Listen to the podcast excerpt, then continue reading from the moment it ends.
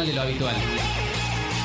Una salida informativa, entre tanto caos desatado. Todo empieza con una llamarada cuando despedimos llamas de nuestras miradas. Quieren detener el incendio que se propaga, pero hay fuegos que con agua no se apagan. Y se acerca la línea policíaca, los músculos se tensan y aumenta la frecuencia cardíaca, suben los niveles de testosterona y empieza ese momento en el que se enfrentan las personas cuando somos amigos del coraje, cuando gritar se convierte en nuestro único lenguaje. A mí me ordena la razón, a ti te ordena un coronel. Si nuestra lucha es de cartón, la de ustedes es de papel. Y no nos paran, porque un mensaje contundente convierte a cualquier teniente en un tiburón sin dientes. El Estado nos teme, porque al mismo tiempo somos 132 y 15 M si la prensa no habla. Nosotros damos los detalles, pintando las paredes, con aerosol en las calles. Levanto mi pancarta y la difundo con solo una persona que la lea, ya empieza a cambiar el mundo. Pero muy buenas tardes a todos, a todas y a todes. Estamos una vez más, como todos los miércoles, hoy 17 de noviembre, en un nuevo programa de Ritual de Habitual. Les pedimos disculpas por esta demora, por haber arrancado el programa un poco más tarde, pero pasaron cosas. La verdad es que pasaron cosas, tuvimos inconvenientes y bueno, recién ahora podemos arrancar el programa. Quiero arrancar saludando a Diego, que está acá con nosotros, como todos los miércoles. ¿Cómo anda Gaby? Todo bien. Tata, ¿cómo andan? Bueno, ahí ya me los presentó Diego a todos. No, no. Claro, no, Tata, no, bueno. Delphi, ya los, los mencionó a todos, así que también les doy la bienvenida a ellos. Está Kitty también por Skype. Kitty, Jime. Jime, que es nuestra operadora, que siempre nos hace aguante. Está Santi también ahí. Bueno, les abro el micrófono para, para que se presenten. Bueno, yo me voy a presentar yo primero, antes que la amada rescatada de, de- de las garras este, del encierro. Este, en un día hermoso que no dijiste hoy, la, la- la característica del tiempo, un día hermoso, lindo, lindo para ir a manifestarse, lindo para ir a protestar, lindo para ir a exigir. Así que bueno, muy lindo día. Buen día para la militancia. Un día peronista. me imagino que está en las efemérides del programa. Explicar el motivo del día, ¿no? Claro. 20 de- el 17 de noviembre regresó Perón a la Argentina en el este, 1970. Eh, no, 1972. 72. 1972. Este, en una movilización impresionante que hubo eh, bajo la dictadura de Lanuse. Y de ahí quedó esa impresionante manifestación que fue a Ezeiza a recibirlo. Eh, de ahí quedó el recordatorio del Día de la Militancia Peronista. Es el, el famoso día del paraguas, Exactamente, el Día de Paraguas de Rucci. claro. este, Porque cuando cuando- bajaban del avión. Claro, a Perón del avión lo recibe Rucci y a Valmedina, que uno era representante del peronismo, digamos, sindicalista, más conservador, por decirlo de alguna manera, y el otro era representante de la juventud peronista, montonera y de la tendencia, y eh, en una avivada, podríamos decir, eh, Rucci le, abre el paraguas y lo, abraza a Perón y a Valmedina queda como en un costado. Eh, co- como en un acto simbólico, podríamos decir, que, que después fue interpretado como bueno la, unidad de Perón con esos sectores de- del peronismo no obrero y los que representaba Rucci. Lo que recuerdo de esa jornada eh, fue de llovía torrencialmente, mucha lluvia, mucha dificultad para atravesar eh, los caminos para llegar a Ezeiza por parte de, de la gran masa obrera y popular que fue a, a- a recibir a- al general, al general. Por eso me parece muy importante que le hayan puesto ese día para que recuerden a, su, a sus militantes. Claro, había que tener muchas ganas para, para ir a pesar de la lluvia. Un día completamente distinto al día de hoy, que hay un sol radiante, está hermoso, espléndido para marchar a Plaza de Mayo. Bien, ¿cómo seguimos con la, con la ronda? Bien, me parece que, que ahí tenemos el resultado de las elecciones. Está bueno que podamos ver, charlar un poco de lo que nos dejó el domingo, de cómo fue a nivel nacional, cómo fue en la ciudad el resultado de las elecciones y bueno, y qué panorama se va construyendo, ¿no? De acá hacia el futuro. Bueno. No sé, ¿podemos Gaby, dale, dale, tirá. Tata, Para mí eh, hay, una, hay un resultado que no da ni para tirar manteca al techo y decir, bueno, festejemos a lo grande, pero sí se logró frenar la caída de las pasos del parte del Frente para Todos y eso es muy positivo porque crea buenas condiciones para enfrentar a, a las clases dominantes en Argentina, ir por eh, discutir lo de la deuda externa, que es eh, la forma en que han elegido para aplastarnos y dominarnos y que impide el desarrollo y la, y la posibilidad de salir adelante para, para nuestro pueblo. yo quería leer algunos datos, ¿no? De cómo habían sido los comicios del domingo. Al nivel nacional, eh, me parece importante no destacar esto, votaron 24.406.798 personas, cuando en Las Paso lo habían hecho 21 millones. O sea que a nivel nacional votaron, eh, es claro que votaron al menos 3 millones, casi 3 millones más de personas que los que lo habían hecho en Las Paso. Y los resultados a nivel nacional fueron Juntos por el Cambio, que sacó 41,9% de los votos, y el Frente de Todos 33,5%. Después en Cava la participación fue del 73, cuando en Las Paso había sido del 71. Juntos por el Cambio sacó 47%, el Frente de Todos 25%, Milei, Avanza Libertad es el- la lista, sacó el 17%, el FIT Unidad 7, casi 8, 7.76%, y los blancos fueron 90 0,94% y los nulos 1.22%. Y en la provincia de Buenos Aires la participación fue del 73%, cuando, cuando en Las Paso había sido del 68%. Creo que ahí hay 5 puntos de diferencia, ¿no? Eh, Juntos sacó el 39.8%, el Frente de Todos 38.5%, Expert Avanza Libertad 7.5% y el FIT Unida 6.82%. Y los blancos en provincia fueron del 3% y los nulos del 1%. Estos, estos datos me parece bueno traerlos, ¿no? Para, para también empezar con hacer un análisis de cómo fueron estas elecciones, de qué tan distintos fueron a las pasos, de cuánto cambiaron, ¿no? Y bueno, también un poco para medir y, conocer las expectativas de la gente, del pueblo, ¿no? En relación a, a las elecciones y a lo que se esperaba.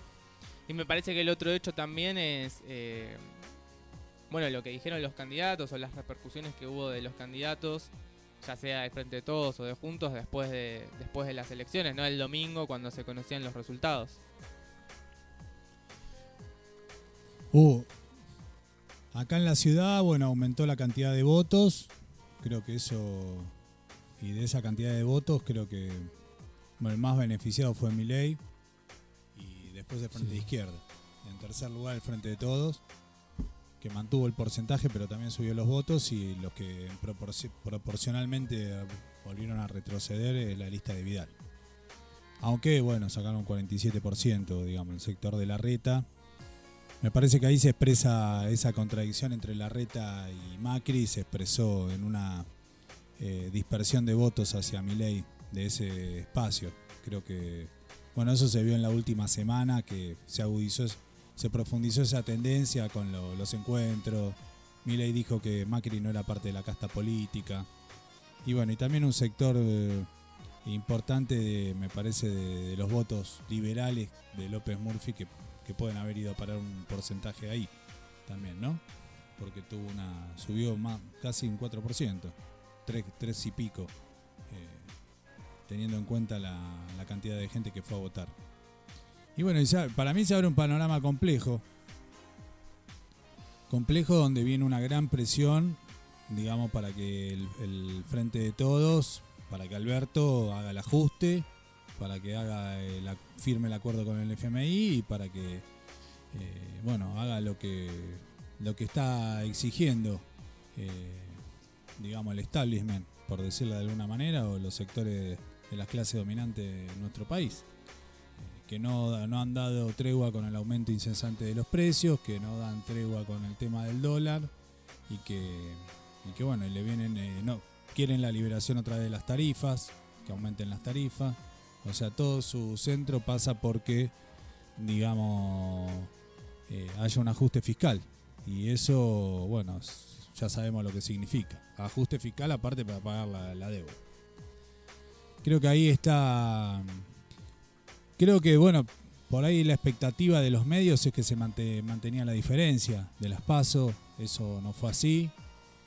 Eh, bueno, la remontada en la provincia de Buenos Aires equilibró un poco el panorama, también lo de algunas provincias que se revirtió.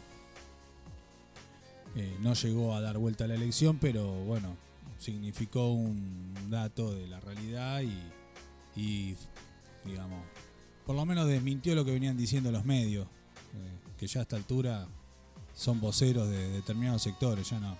Medio de comunicación ya sería demasiado, darle demasiada entidad a lo que son directamente representantes de algunos sectores de las clases dominantes. Y bueno, me parece que, bueno, y después está la marcha de hoy, me parece que ese es el otro dato de la realidad que ya se había convocado y que tiene varias lecturas o tiene varios andariveles, un tema en la discusión interna del Frente de Todos, pero básicamente creo que es una, una movilización de, los sectores de organizaciones sociales y del movimiento sindical que, tiene que ver con una alerta eh, a todo el movimiento obrero ocupado, desocupado, a todo el movimiento popular, una alerta frente eh, al avance que quieren imponer estos sectores macrista, reaccionario, de derecha sobre los derechos, sobre nuestros derechos y sobre el montón de conquistas que tenemos, que, bueno, que ya con el resultado de las pasos mostraron los dientes y que, se vienen por, por, eso, ¿no? Y parte de eso es el, eh, el ajuste que le están planteando que haga Alberto.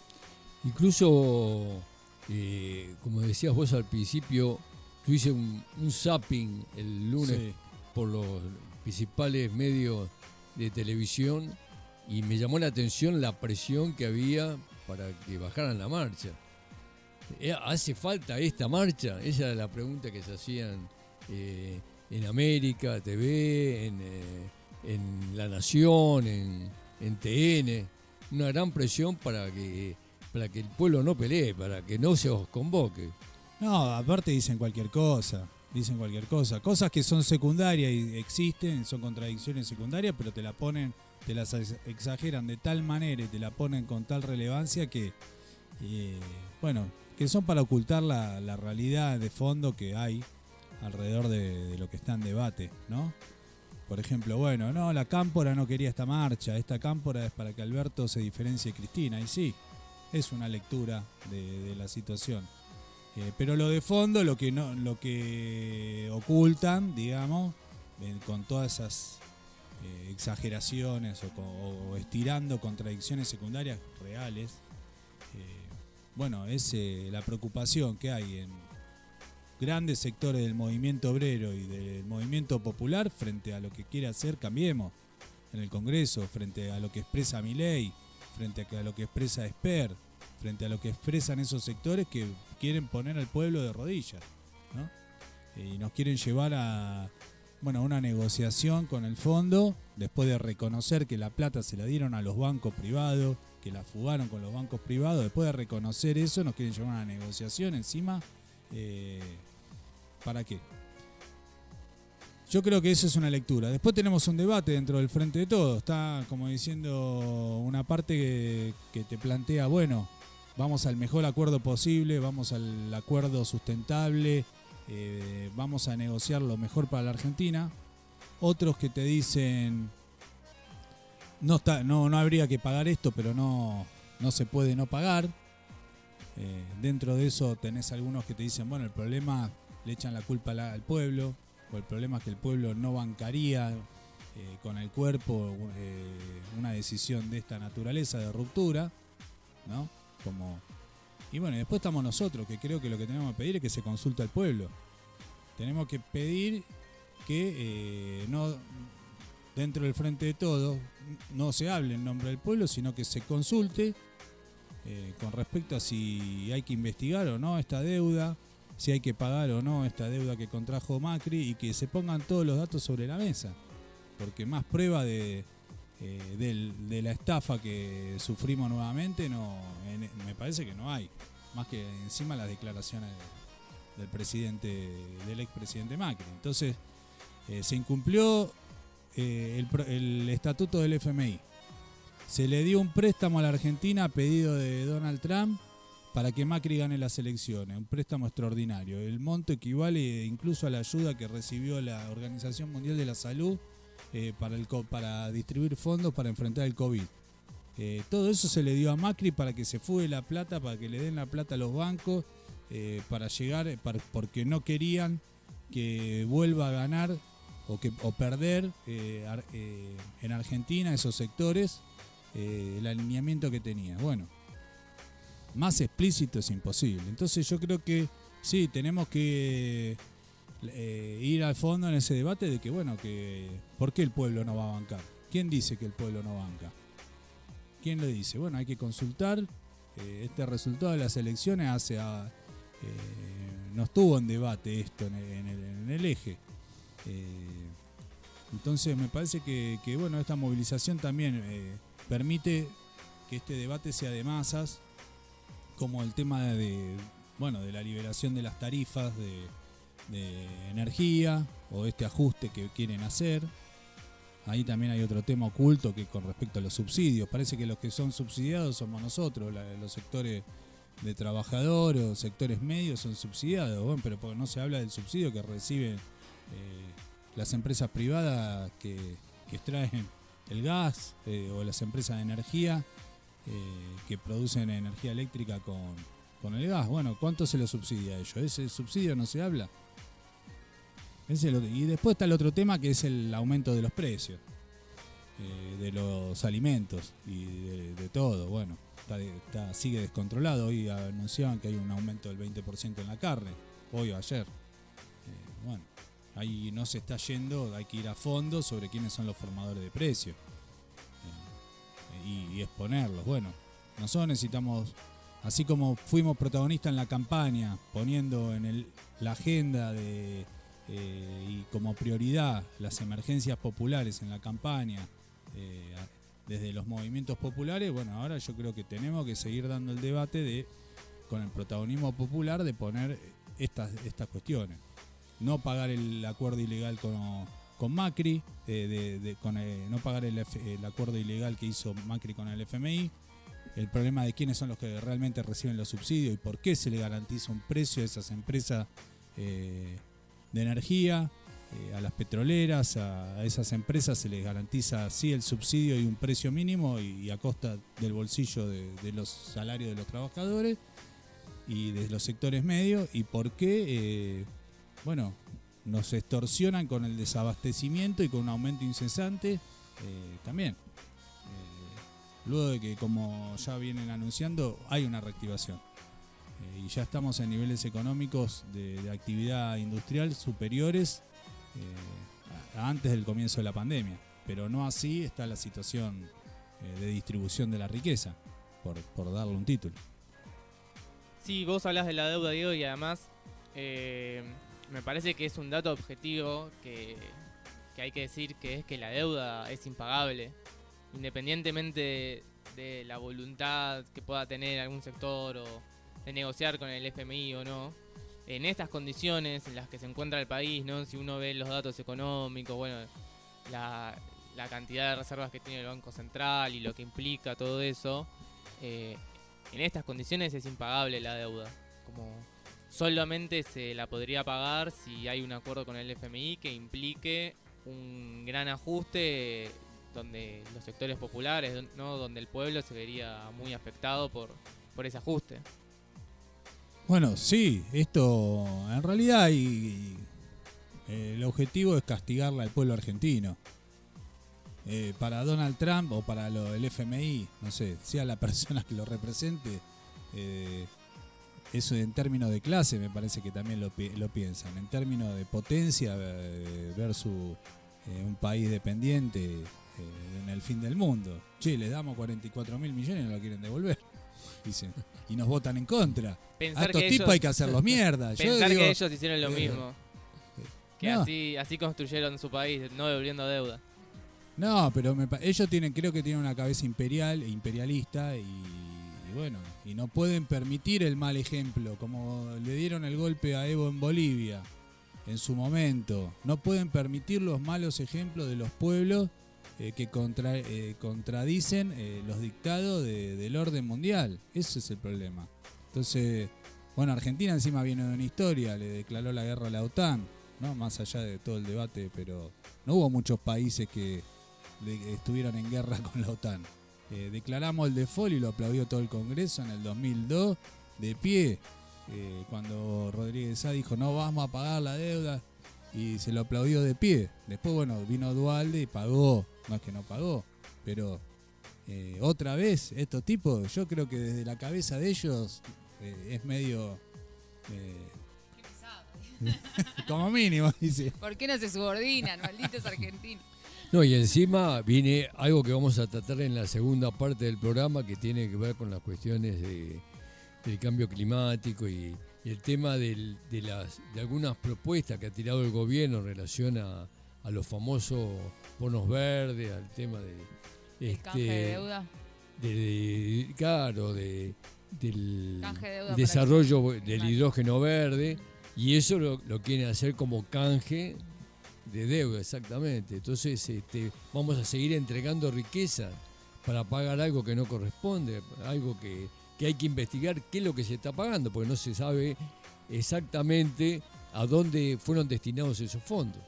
Bueno, hay todo, yo creo que es todo un tema político de poder y de, de orden del mundo y donde todas las potencias se acuerdan de que Argentina tiene que pagar.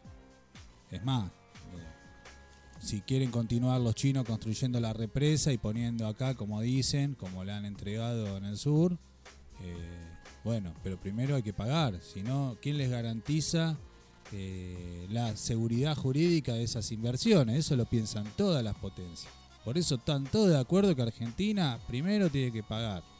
Y ese pago es a costa de eh, ajuste, de más ajuste. Bueno, yo creo que en eso, como se le demostró en el 2019 con la derrota de Macri, eh, como, bueno, se evidencian todas las luchas que recorren el país, eh, y con, el potencialidad que, con la potencialidad que tiene nuestra nación, porque eso es lo otro que también a veces se oculta, eh, cuando hacemos, viste, esos debates que hay a veces, la clase media, eh, la clase media cipaya, todo un, parece que, pero se oculta la potencialidad que tiene, que ha tenido y tiene en perspectiva nuestra nación.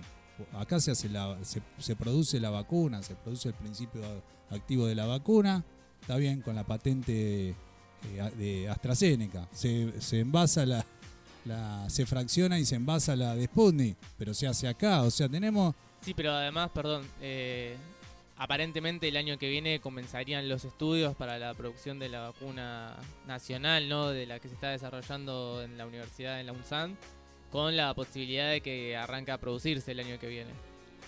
Bueno, tenemos un desarrollo científico y tecnológico en, condiciones de, producir, como, tenemos energía nuclear, como producimos también eh, satélites, como en su momento tuvimos un desarrollo propio de hasta un misil, como fue el misil Cóndor, que una de las exigencias eh, de, de la OTAN, de, de los ingleses, luego de cuando firmamos el plan firmó Menem el plan Brady en el año no- eh, 91, era que desmantelemos el plan Cóndor. O sea, Argentina tiene un potencial humano, tecnológico, industrial, capacidad y de recursos eh, que, que, bueno, que es negado. Permanentemente nos machacan que no se puede, no se puede. Y algunos desde la izquierda también dicen no se puede porque mira esta clase media. Eh, bueno, yo creo que que bueno, nosotros tenemos que generar esperanza y romper ese escepticismo. Ahí está, eh, digamos, la perspectiva de revolucionaria eh, y de que el pueblo tenga confianza en sus propias fuerzas para revertir esta situación. Eh, vamos a estar mejor, si no pagamos, vamos a estar peor, como nos dicen, yo creo que vamos a estar mejor. ¿Quiénes estarán peor? Y bueno, los que viven de los monopolios extranjeros, que viven de la exportación, las grandes cerealeras, eh, no vende- eh, tendremos que producir con lo nuestro, pero no podemos producir, sí, podemos producir. Bueno, seguramente eh, si no pagamos vamos a estar muchísimo mejor. Porque toda esa, esa plata, esa sangría que se va al extranjero y que se la dan a los bancos para que remesen ganancia, etcétera, y de la riqueza que se produce acá, se puede poner rápidamente para, para reactivar el trabajo, para, por ejemplo, que se apruebe y se ponga en práctica y se aplique la ley de tierra, techo y trabajo que presentó Juan Carlos Alderete y la corriente clasista y combativa en el Congreso, y así como otras leyes. O como poner la inversión necesaria para que salga la vacuna eh, de desarrollo nacional urgente. Eh, yo creo que, que vamos a estar mucho mejor y bueno, lo que hay que hacer, sí, el trabajo en el Día del Militante es convencer a todos los eh, compañeros, compañeras, amigos, amigas, compatriotas que tengan esperanza en nuestra propia fuerza. Hay que convencerlos de que confiemos en nuestra propia fuerza, eh, porque eso es lo que va a permitir abrir un curso eh, realmente liberador. Y combatir todo el escepticismo y resignación que nos meten todos los días desde los medios de mal llamados medios de comunicación, que lo único que hacen es eh, planchar y tratar de de, subordi- de, subo- de con lo- subordinarnos eh, y generar escepticismo en nuestra patria. Increíble, Diego, cerraste con broche de oro. Yo, ¿Por qué? yo ¿Por quiero. No, quiero agregar acá un mensaje que nos manda un oyente que dice que hablemos de lo importante también, que es que clasificamos a Qatar 2022. Ahí está, otro ejemplo de lo que somos capaces los argentinos. Otro ejemplo de, de- de lo que somos como pueblo. Había una publicidad así. Que decía, de lo que somos capaces de hacer. ¿Se acuerdan de esa? Era de una cerveza que no voy a mencionar. Tenemos Pero eh, era muy épica. claro. La voz era media rara, pero Ahora- era muy épica. Vamos, vamos, con- e- eso es una oportunidad. Tenemos al Papa, tenemos a Maradona, tenemos a Messi, tenemos a las Leonas, A máxima. tenemos Tenemos a el- Máxima, colonizamos Holanda. Y tenemos el avance verde. Ferro está por ascender. Claro, si, en si disputa. asciende ¿Qué Ferro. pasa, ¿Qué pasa con Ferro? ¿Haciendo o no haciende?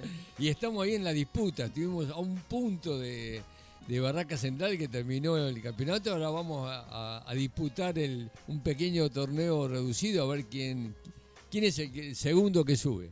Bueno, ahí hay un tema de debate con, Sí, con- con, la Barraca con los- Central, con la Secretaría. con los socios de Ferro. ¿Quieren o no quieren ascender los socios de Ferro? eh?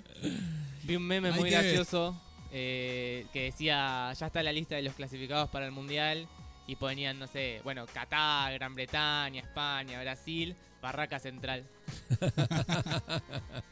Y bueno, capaz si lo ponemos a Tapia en la FIFA salimos campeones del mundo de vuelta. Hay que ver si Moyano tiene Por ahí. tanto poder. porque acá tiene poder. Hay que ver si, si puede poner a alguien de, pre- de presidente de la FIFA.